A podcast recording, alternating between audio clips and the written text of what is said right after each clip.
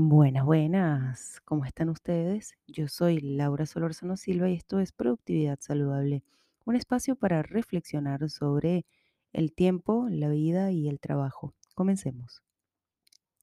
He estado desaparecida otra vez por varios temas que les contaré de nuevo más adelante. He estado estudiando comunicaciones corporativas, comunicaciones internas, porque quiero dedicarme a la experiencia del empleado y bueno, hacia allá va a ir mi camino de ahora en adelante, ¿no? He estado armando un proyecto, así que ando en varias cositas ahora. Pero hoy les quiero hablar justamente de la comunicación y la productividad. Y mm, tiene que ver con cuánto tiempo perdemos cuando no mandamos un correo electrónico entendible o un mensajito de texto o cuando hacemos una reunión sin toda la información o sin la comunicación clara, ¿no? Cuando asumimos que estamos en la cabeza del otro. Em, A veces mandamos un mail con un subject inentendible, con un subject que no se puede encontrar. Y, y así, bueno, en el cuerpo del mail va mucha, mucha información errónea, ¿no?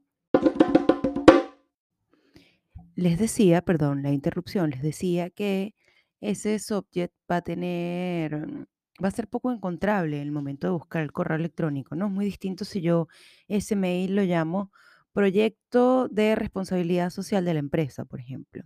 Eh, cuando vemos la fecha para revisar los temas pendientes de este proyecto de responsabilidad social de la empresa. Cuando una persona busque ese mail, lo va a encontrar fácilmente. Lo otro es cuántas veces hacemos pimponeo, como dicen acá en Chile, de correos electrónicos. Es decir, no me das toda la información en el correo electrónico y tengo que responderte, esperar tu respuesta, volver a responderte, esperar tu respuesta. Y en esto, ¿cuánto tiempo se nos va? Em, ¿cuántas veces mandamos una nota de voz a un compañero de trabajo que es una nota de voz de un minuto donde ni siquiera tiene la información correcta?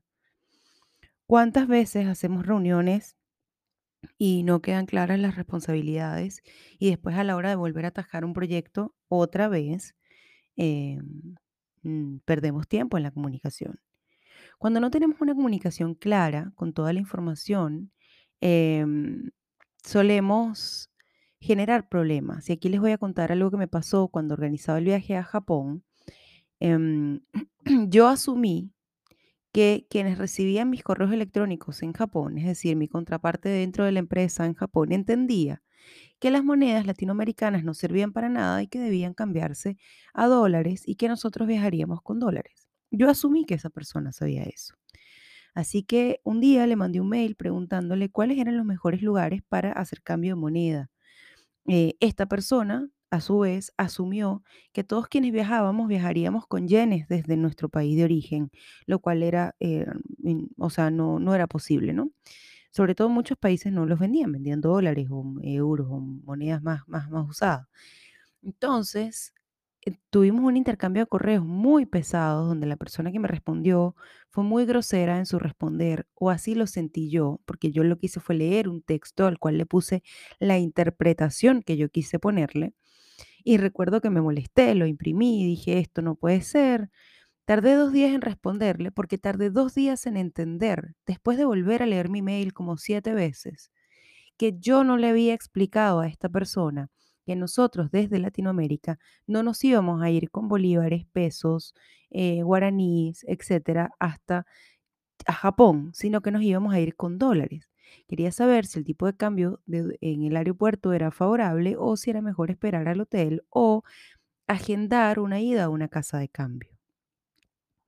Y esto nos pasó porque yo asumí y la otra persona del otro lado del correo, a 12 horas de distancia, en inglés, que no es la lengua materna de ninguno de los dos, ambos asumimos. Entonces, cuando nosotros escribimos un correo electrónico, solemos asumir que quien está del otro lado de la pantalla entiende todo lo que nosotros queremos decir y no siempre es así. Así que ahí va mi recomendación de esta semana y es, piensen en cuánto tiempo la mala comunicación, o sea, piensen cuánto tiempo pierden con la mala comunicación. De repente lo que tienen que hacer es, antes de mandar un correo electrónico, hacer una listita. Yo necesito que este correo electrónico tenga un buen subject, encontrable, que tenga palabras claves que se puedan buscar después en el correo. Necesito que, eh, quiero que sepan que está temblando mientras estoy grabando esto. Voy a seguir grabando porque parece que no es muy fuerte, pero necesito que esto tenga em, todos estos datos, la hora del proyecto, la hora de la reunión, los puntos a tratar, etcétera, etcétera, porque es súper importante que nosotros tengamos una comunicación más fluida y que sea mucho más sencilla.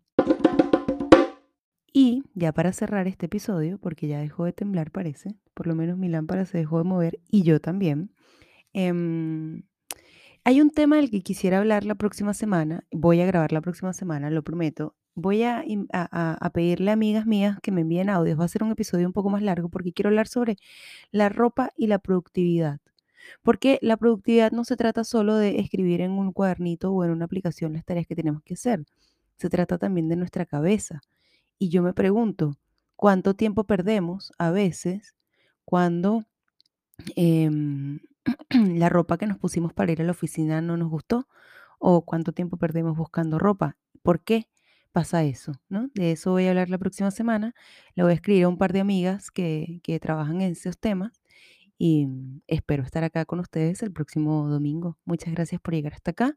Yo soy Laura Solórzano Silva y esto fue Productividad Saludable. Recuerden que en Instagram eh, me pueden encontrar como productividad-saludable, pero en LinkedIn, que he estado inactiva en estas semanas también, en LinkedIn me pueden encontrar como Laura Solórzano Silva. Muchas gracias por llegar hasta acá.